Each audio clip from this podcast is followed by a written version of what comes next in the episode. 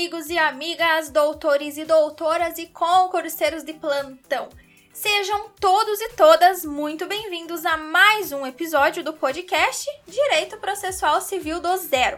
Que alegria estar com vocês novamente compartilhando o conhecimento dessa matéria que é, gente, é maravilhosa. O processo civil não tem como aplicarmos o direito material se não conhecermos o direito processual. Então, antes de irmos ao tema de hoje, não se esqueça de curtir, compartilhar e de nos avaliar aqui no podcast, além de nos acompanhar também pelo Instagram em arroba processo e arroba Larissa. Como hoje estamos em clima de carnaval, isso mesmo, pessoal, o podcast de processo civil está no clima carnavalesco. Então, se você está com preguiça, chuta essa preguiça, manda essa preguiça embora e vamos ao nosso tema de hoje, que é a audiência de instrução e julgamento, que está do artigo 358 ao artigo 368 do Código de Processo Civil. Pessoal, o professor Alexandre Freitas Câmara nos traz que, nos processos em que haja necessidade de prova oral, e somente neles, deverá ser designada uma audiência chamada de instrução e julgamento. E o que é uma audiência de instrução e julgamento? Pessoal, essa audiência é um ato importantíssimo, é um ato processual que deve ser praticado de forma pública exceto os casos de segredo de justiça. Nesses casos de segredo de justiça, a audiência deverá ser realizada somente com a presença das partes do processo e de seus auxiliares. Agora, muita atenção! Pessoal, a audiência de instrução e julgamento somente será realizada quando for necessária a prova oral em audiência. Caso o juiz entenda que não há necessidade de ouvir as partes, as testemunhas, o perito e o assistente técnico de forma oral, ele não designará audiência de instrução e julgamento. Então, atenção, porque nem sempre essa audiência será designada. E quando que o juiz designa uma audiência de instrução e julgamento? Então percebam que o juiz irá designar uma audiência de instrução e julgamento na decisão de saneamento e organização do processo. O artigo 360 nos traz que quem irá presidir uma audiência de instrução e julgamento será o juiz. E ele exercerá o poder de polícia.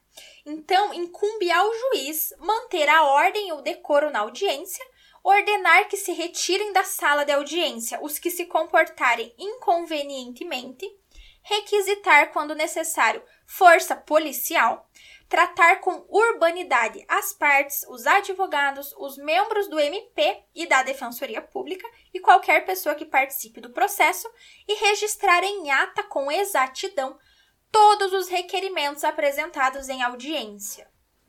Vamos agora ao adiamento de uma audiência de instrução e julgamento. Então, a audiência poderá ser adiada, primeiro, pela convenção das partes, tá? Segundo, por motivo justificado, quando uma parte que é indispensável que esteja presente em audiência não puder comparecer, ela poderá justificar.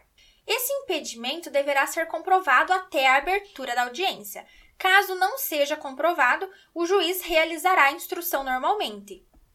Vejam, não comparecendo injustificadamente o advogado ou o defensor público de alguma das partes, o juiz poderá dispensar a produção das provas requeridas pela parte em que o patrono dela não tenha comparecido. Essa mesma regra, pessoal, é aplicável ao Ministério Público se o seu representante não tiver comparecido injustificadamente à audiência. E a terceira hipótese de adiamento da audiência é por atraso injustificado de seu início em tempo superior a 30 minutos. Então, pessoal, aquele que tiver dado causa ao adiamento da audiência de instrução e julgamento deverá arcar com todo o custo acrescido ao processo em função da necessidade de marcar-se nova data para sua realização. Essas hipóteses de adiamento da audiência de instrução e julgamento estão dispostas no artigo 362 do CPC. E no próximo dispositivo, que é o artigo 363, nos traz a possibilidade da audiência de instrução e julgamento ser antecipada ou adiada. Mas, nesse caso dela ser antecipada ou adiada, o juiz determinará a intimação dos advogados ou da sociedade de advogados para que tomem ciência da nova data designada. Agora vamos ao procedimento de uma audiência de instrução e julgamento. Então, o primeiro passo é apregoar as partes, os advogados, as testemunhas e os peritos. Pessoal, isso significa que antes de iniciar uma audiência de instrução e julgamento, é indispensável a verificação de que todos estão presentes, ou a verificação de quem está presente na audiência de instrução e julgamento.